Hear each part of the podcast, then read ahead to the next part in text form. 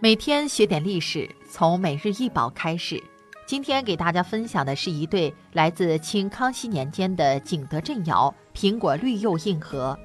这对硬盒高二点九厘米，口径七点一厘米，足径三点七厘米，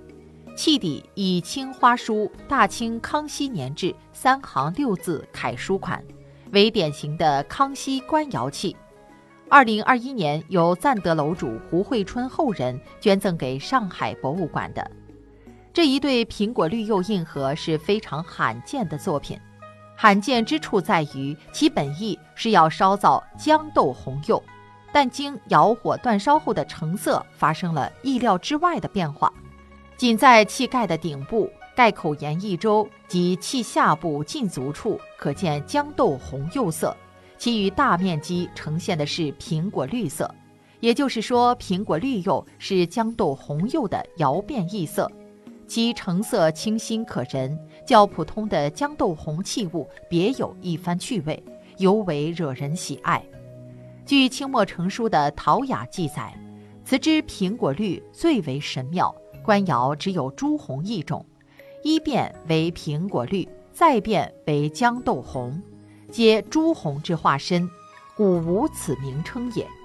苹果绿一盒值千金，于有屡见之，可见在清末时期，这种苹果绿成色的豇豆红器物就价值连城，极为珍贵。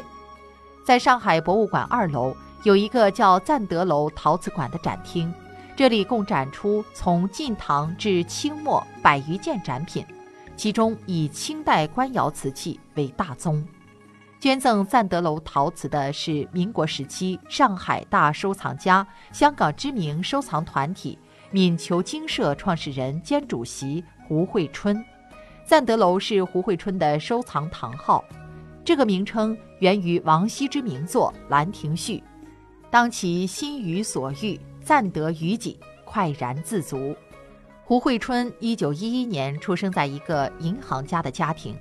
父亲是被称为中国十大银行家之一的胡比江，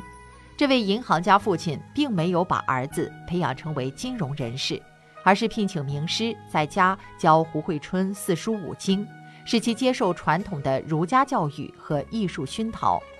中学毕业后，胡慧春顺利进入当时著名的燕京大学攻读地质学，然而他的兴趣却在文史与艺术。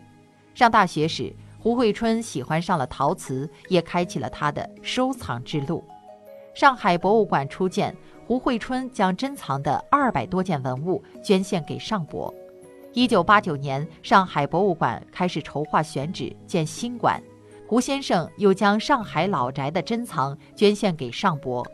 根据相关记录，胡慧春两次捐赠的陶瓷藏品数量达到三百五十九件。